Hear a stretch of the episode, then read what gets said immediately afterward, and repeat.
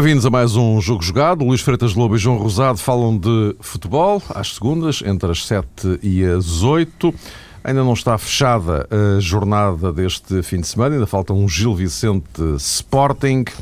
Eh, vamos olhar para outros dados, obviamente, e que se prendem, antes do mais, com o clássico de amanhã, Benfica Futebol Clube do Porto, só que agora é para a Taça da Liga. Vamos também espreitar o Sporting de Braga, 12 vitórias consecutivas no campeonato. Isto não é nada vulgar para qualquer equipa, diga-se de passagem. Numa altura em que estamos na chamada fase de transição para os quartos de final da Liga dos Campeões e da Liga Europa, o Benfica já sabe que vai jogar com o Chelsea, o Sporting com o Metalist Kharkiv, depois de ter eliminado, da forma como todos nós constatamos, o Manchester City e iremos ainda aproveitar a ponta final do programa para uh, vermos como é que está um outro andamento, este bastante mais polémico, que tem a ver com a tal tentativa de alargamento da, da Liga Portuguesa e que foi, para já, numa primeira instância, rejeitada pela Federação Portuguesa de Futebol. Meus caros, vamos então, para já, ir diretos ao assunto. Uh, hoje mesmo, uh, tanto Jorge Jesus como Vitor Pereira eh, deixaram muito claro que para um e outro a prioridade desta época é o campeonato e, portanto, o clássico da manhã, taça da Liga, embora não desvalorizem, eh, não é considerado nem por um nem por outro como uma eh, prioridade. Mas, como andam os livros nestas coisas, duelos de rivais, querem sempre ganhar, nem que seja feijões, como é evidente. Uh, João, gostaria por ti, uh, em relação uh, a isto, relação a este jogo, que significado é que tem este Benfica-Porto no atual contexto, numa altura em que no campeonato há diferença de apenas um ponto entre, entre ambos? Este jogo da taça da Liga, e levando já em linha de conta aquilo que os técnicos disseram hoje, afinal, que, que importância é que tem para este braço de ferro entre estas duas equipas, entre estes dois treinadores? Eh, no, no, contexto, eh, como digo, uh, atual, tem a ver com o campeonato e, e tudo o resto. Eu, eu, não estou, eu não estou aqui a meter o Braga, que já, já lá iremos. Eu, eu acho, Marta, que tem mais a ver com uh, o grau de importância que se pode atribuir ao duelo particular, digamos assim, entre Jorge Jesus e, neste caso, Vitor Pereira. Mas até é possível recuar um pouco mais no tempo e tentar perceber aquilo que Jorge Jesus tem conquistado ao Futebol Clube do Porto e, sobretudo, aquilo que o Futebol do Porto tem conquistado ao Benfica de Jorge Jesus. O Porto já passou por algumas mudanças de treinador. O Benfica, nos últimos três anos, teve basicamente. Teve, não é basicamente, teve Jorge Jesus como orientador técnico. E se, por exemplo, é possível encontrar uma vitória do Benfica numa final da taça da Liga, do Benfica orientado por Jorge Jesus diante do Futebol do Porto, jogo na altura ainda sob o comando de Jesualdo Ferreira percebe-se claramente numa retrospectiva dos factos que os últimos tempos não têm sido particularmente felizes para Jorge Jesus nos duelos com o Futebol do Porto, sobretudo se o saldo for apurado de forma mais objetiva e considerarmos as vitórias que trouxeram troféus. Nesse particular, parece-me que o jogo da manhã tem uma importância maior não apenas para Jorge Jesus, mas naturalmente para a equipa do Benfica e deixa o treinador uh, dos encarnados numa posição um pouco mais complicada. Porque é verdade aquilo que disse, o Benfica tem uh, uma frente adicional, e que frente, trata-se da Liga dos Campeões, isto em comparação uh, com o Futebol do Porto, se calhar está obrigado a olhar para o ciclo que se aproxima para o ciclo competitivo de uma maneira diferente, está obrigado, por via disso, a fazer uma gestão diferente uh, do balneário e também uh, do 11 que amanhã vai defrontar o Futebol do Porto. E este conjunto uh, de circunstâncias deixa o Benfica de Jorge Jesus com uma missão mais difícil. Eu, noutro programa, já tinha dito que achava que o Futebol do Porto poderia entre aspas, desprezar um bocadinho esta meia final da Taça da Liga, precisamente porque ganhou o jogo do campeonato e uma derrota no desafio de amanhã não seria muito problemática para o Futebol do Porto. Claro que o jogo é para ganhar, como disse Vitor Pereira, ninguém do Porto iria contente para casa por perder ainda por cima diante uh, do Benfica, mas ao contrário, se o Benfica voltasse a ser, uh, digamos que surpreendido em casa pelo Porto, uh, somasse mais uma derrota na meia-final da Taça da Liga diante do Futebol do Porto, Isso para Jorge Jesus era mau, independentemente de toda a gente perceber a validade dessa ideia que é totalmente legítima, que aquilo que mais interessa ao Benfica é recuperar o título nacional e aquilo que mais interessa ao Porto é renovar o título nacional. Mas, em termos de consequências, eh, uma eventual derrota do Benfica, mais uma, por ser mais uma, era pior para Jorge Jesus e julgo que hum, Mário Fernando hum, isso vai obrigar eh, o Benfica a apresentar uma equipa necessariamente retocada, até por via dos regulamentos da taça da Liga, mas não vai dar muita margem de manobra a Jorge Jesus, não poderá mudar substancialmente o 11, ao contrário daquilo que se passará, imagino eu, com o Futebol Clube do Porto.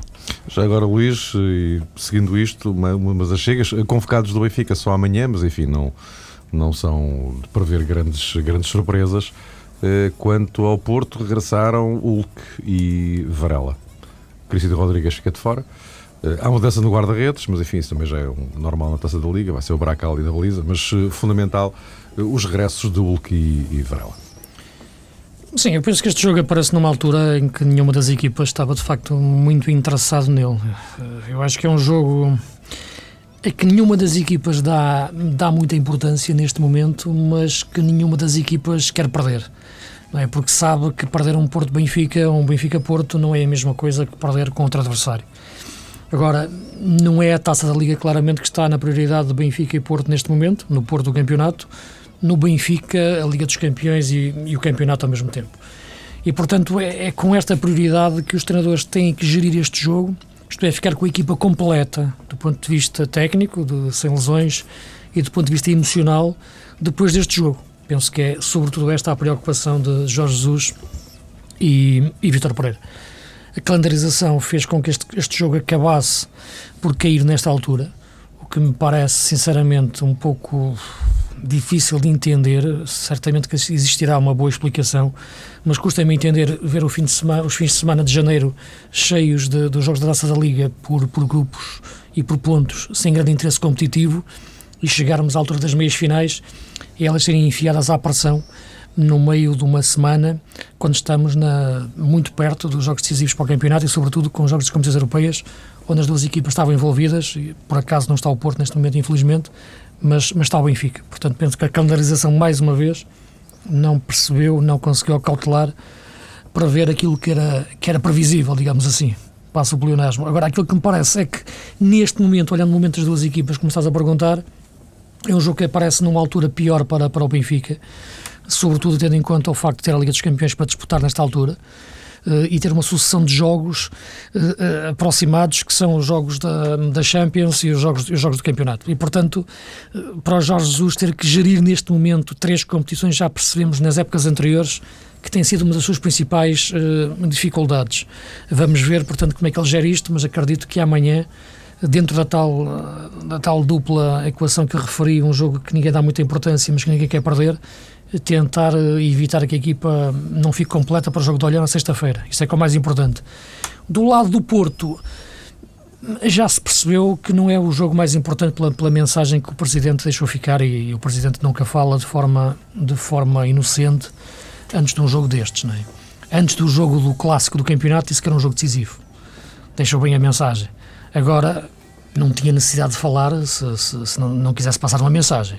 E a mensagem que passou foi que, de facto, que este jogo não tinha grande importância e que o normal era o treinador utilizar uma, uma equipas pouco, uns jogadores pouco habituais, habituais do ponto de vista de serem titulares.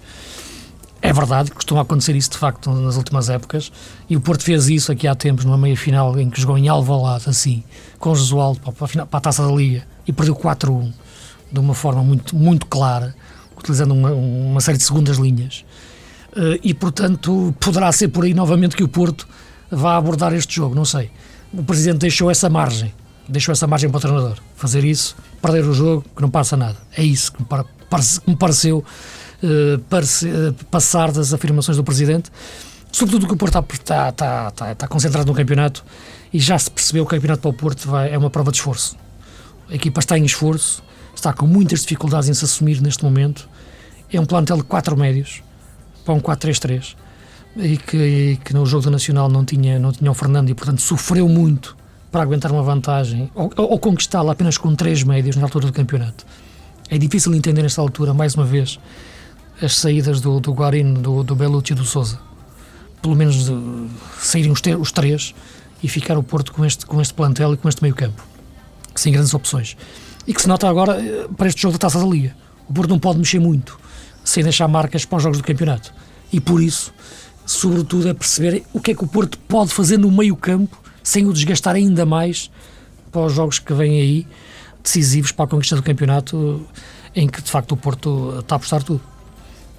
Pois, parece-me que sim. Eu ia precisamente colocar essa questão, Luís, que tem a ver com os médios, com a escassez de médios no plantel do Porto, uma questão uhum. que tu abordas muitas vezes, até porque amanhã não há Fernando, como se sabe, e isso implicará provavelmente, não sei se uma estratégia diferente de Vitor Pereira ou a utilização apenas diferente de um jogador na chamada posição 6.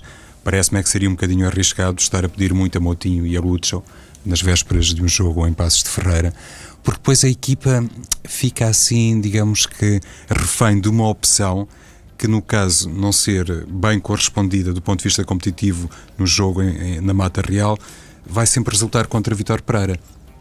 Então, aquilo que foi dito por Pinta Costa e aquilo que já foi assumido em conferência de imprensa por Vitor Pereira, se calhar suporta uma espécie de defesa psicológica da equipa. Ou seja, o Futebol do Porto não vai jogar com a equipa B, também não sabemos qual é que ela seria neste momento, porque não tem de facto muitos jogadores para o setor intermédio, nem isso será assim muito possível, mas se aparecer muito retocado no 11, o Porto fica sempre coberto de qualquer situação.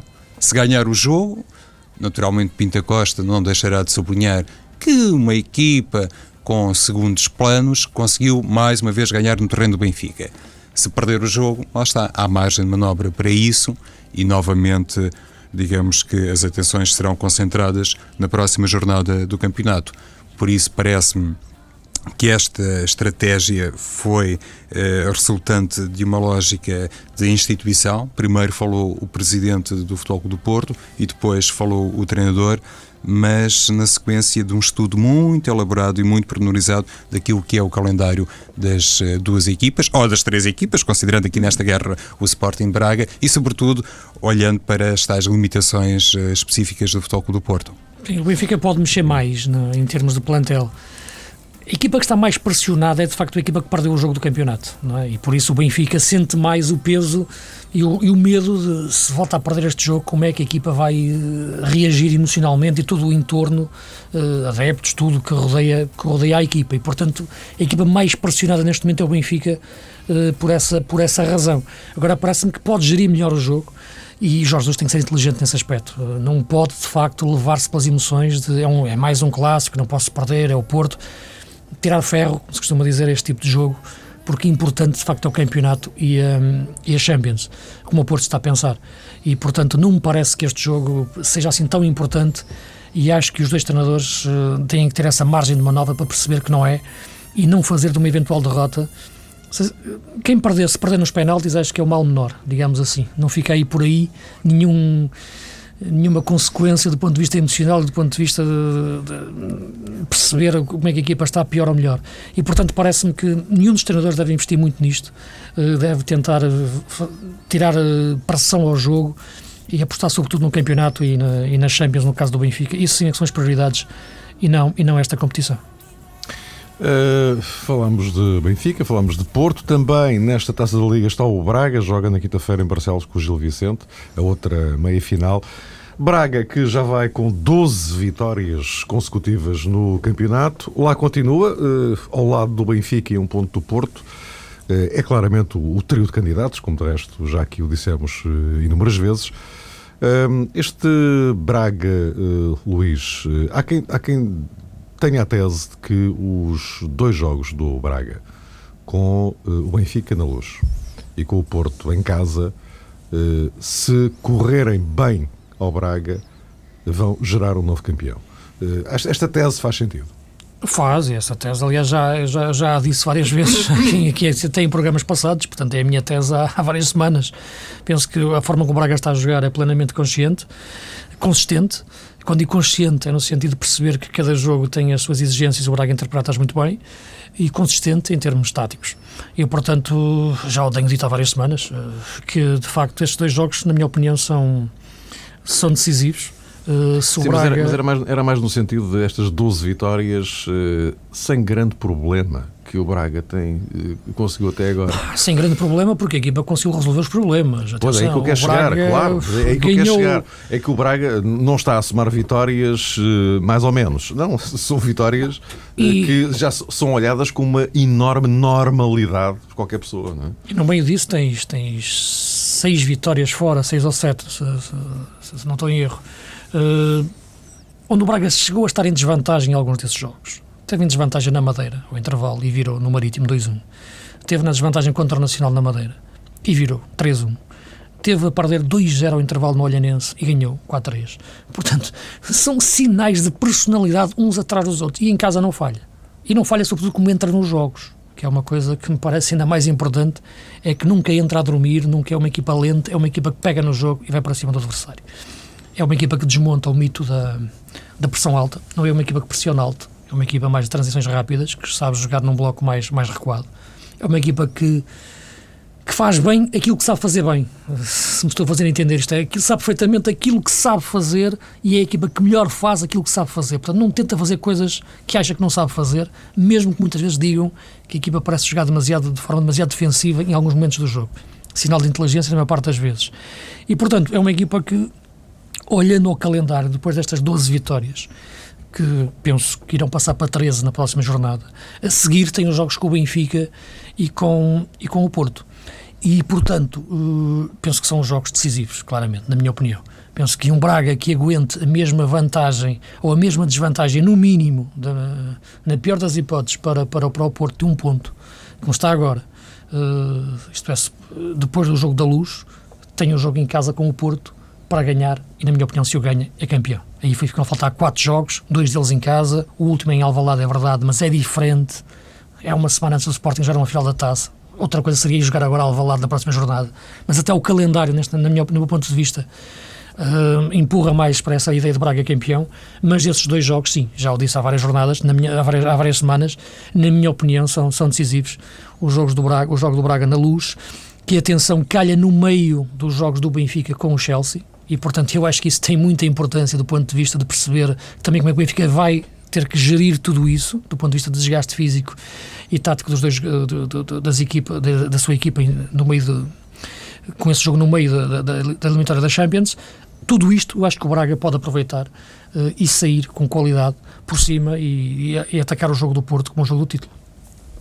O Sporting Braga, nesta jornada em Santa Maria da Feira, uh, voltou a perder um jogador por lesão. O caso do Salino. Exato, não joga mais esta época. Não joga mais, não, Luís. É, é mais uma lesão grave que acentua uma coisa que de vez em quando falamos aqui, ou que praticamente desde o início da temporada é aqui abordada, e que passa pela capacidade de recuperação e de reestruturação que tem feito o Leonardo Jardim no setor defensivo. Esta equipa do Sporting Braga foi bastante afetada pelas mudanças no plantel, no plano defensivo e no, no, início da época, e depois, à medida que a competição começou a decorrer, foi também assolado muitas vezes o Leonardo Jardim por uma série de episódios eh, de foro meramente clínico, mas que afetaram unidades que se pensavam serem nucleares e cuja ausência poderia colocar em causa a tal estabilidade e a tal capacidade para fazer um percurso assim de 12 vitórias consecutivas. O ano passado, o Futebol do Porto, de André Vilas Boas, conseguiu um percurso ainda mais notável, mas eh, já estamos a comparar universos diferentes e realidades diferentes, sem querer subtrair nenhuma espécie de mérito, bem pelo contrário, a esta carreira de Sporting Braga.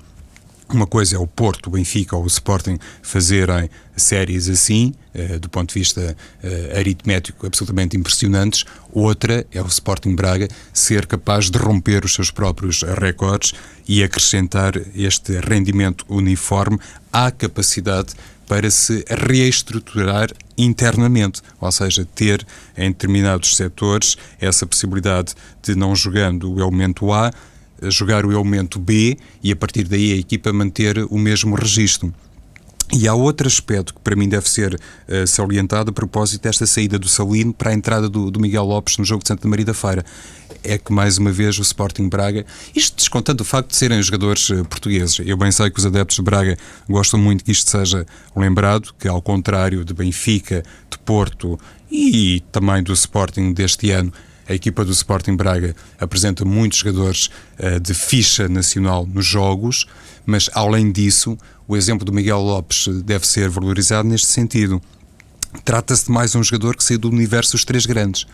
E quando, uh, noutras temporadas, e se calhar no início desta, se pensava que o Braga continuava a ter equilíbrio e boa noção do mercado ao recrutar jogadores que os grandes tinham dispensado, tudo isso era bem feito, mas poderia não trazer assim, digamos que nenhuma proeza de vulto por inerência, a carreira do Braga, esta candidatura real ao título, mostra que de facto estes jogadores, como Miguel Lopes, Hugo Viana, Custódio, Helder Barbosa, e não sei se me está aqui a faltar um ou outro, mas Alain, por exemplo, mas já não é português, mas Alain é um, é um exemplo, de facto, é, a propósito disto, Mário, a capacidade que os jogadores tiveram para fazer deste Sporting Braga um real candidato prova isso, que se calhar cometeram-se de facto erros de gestão nos clubes grandes ao dispensar cedo demais determinadas figuras.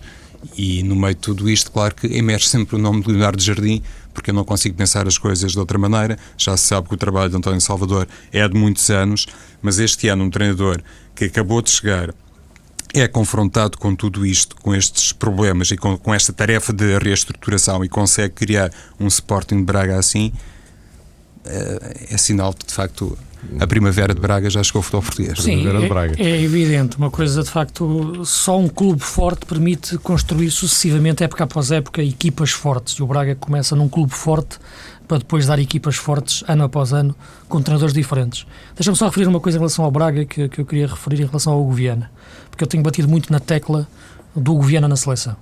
E eu queria explicar muito bem a minha posição em relação a isso, que tem a ver com uma situação, que é o caso ah, eu tenho, o, o Paulo Bento explicou isso, ou deixou cair uh, a ideia de que, não, que ele não estava nos seus planos em função das suas características e em função da forma de jogar a seleção portuguesa entendia que não necessitava de um jogador como o Viana ou que já tinha jogadores suficientes para jogar da forma como queria. Um, eu penso que isto faz sentido, isso que o Paulo, que o Paulo Bento diz, pensando no 11 inicial da seleção portuguesa e pensando no nosso sistema tático habitual, que é um 4-3-3, eh, com um pivô e dois médios mais subidos, que têm profundidade e que têm a cabeçada de ruptura. Isto é, e tendo em conta a nossa seleção ter extremos que não defendem, como, como o Ronaldo ou como o Nani, que praticamente não trabalham defensivamente, de facto, um jogador como o Hugo Viana, que não é tão rotativo do ponto de vista das transições e defender, terá dificuldade em encaixar num meio-campo deste tipo. E, portanto, de início, no 11 inicial de Portugal, com este modelo de jogo e com, com este sistema tático e com os jogadores com alas que não defendem, de facto, não é fácil meter o Viana de início a jogar na seleção portuguesa. Coisa que no Braga ele é muito bem aproveitado. Os, os, os extremos do Braga, o Alá, o Paulo César, o Helder Barbosa, são jogadores que recuam e defendem muito bem e o Viana fica solto no meio campo, sem levar com o peso todo tático da equipa a defender e, portanto, não tem necessidade de ser tão rotativo. Portanto, eu percebo esta lógica do Paulo Bento.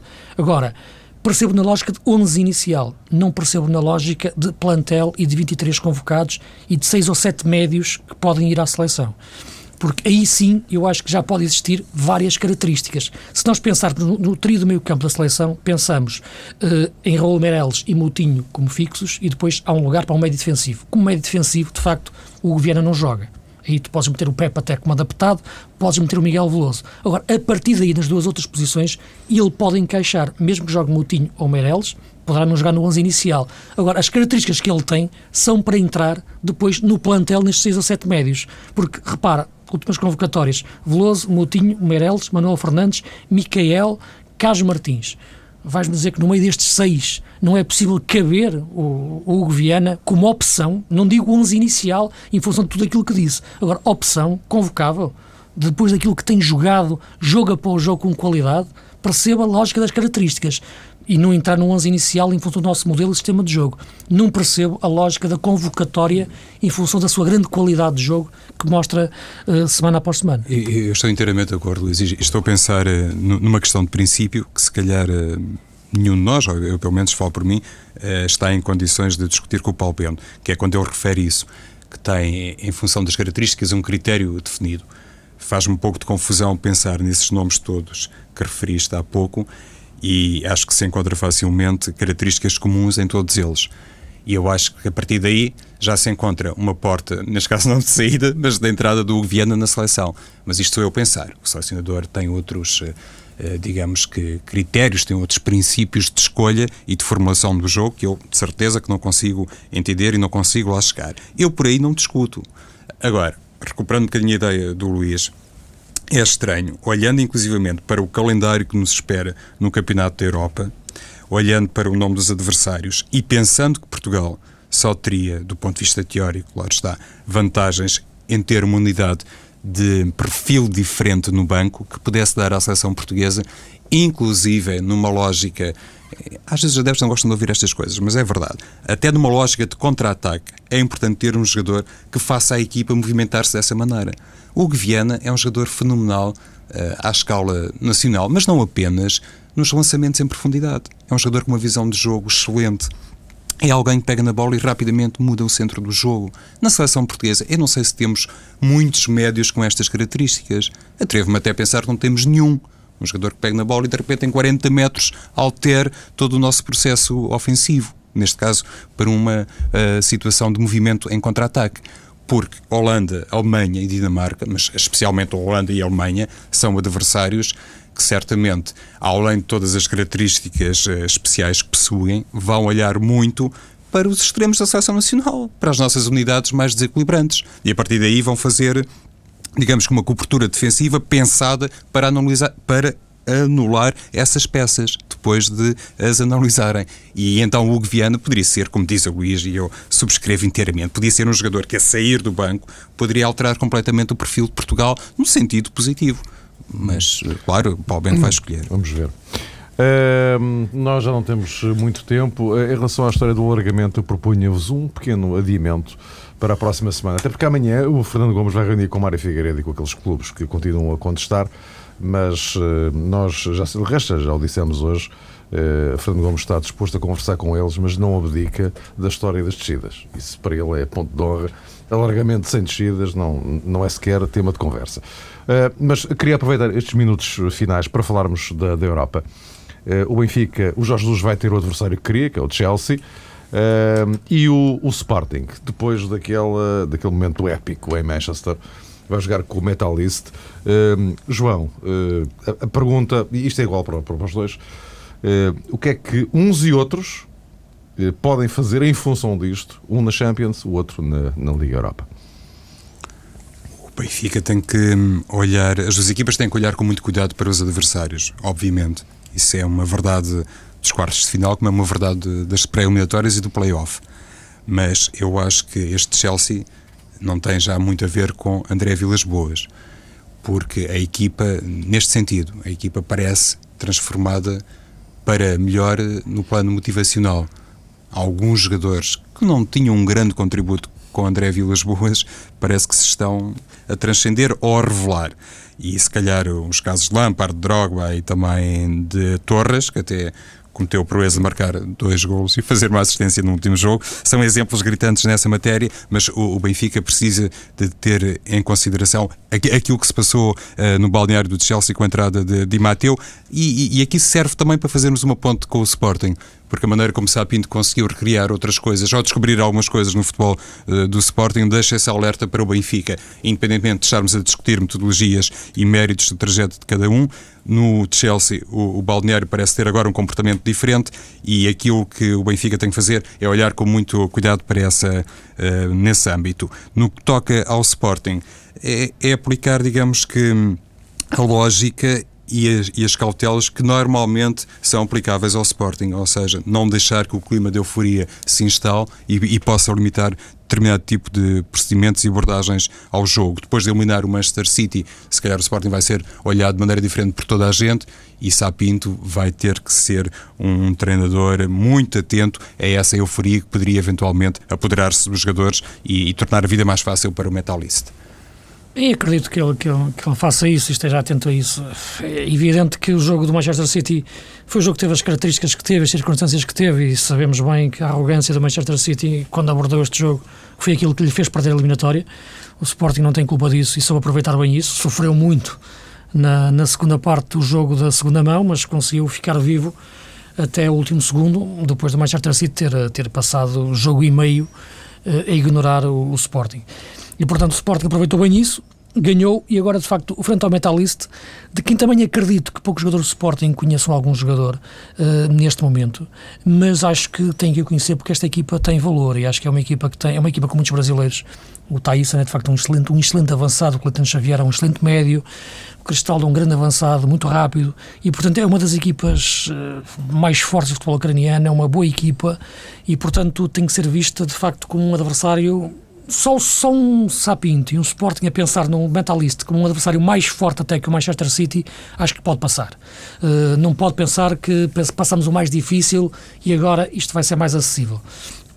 Não, tem que pensar de forma diferente. Agora, é aquilo que também eu referia antes do jogo com o Legia. De facto, a grande aposta do Sporting esta época tinha que ser e tem que ser na Liga Europa. Aqui, mais do que salvar a época, é fazer história e acho que o Sporting tem grandes hipóteses de, de o conseguir frente a, frente a este metalist e depois chegar às meias finais da Liga Europa e, e a partir daí tudo é possível.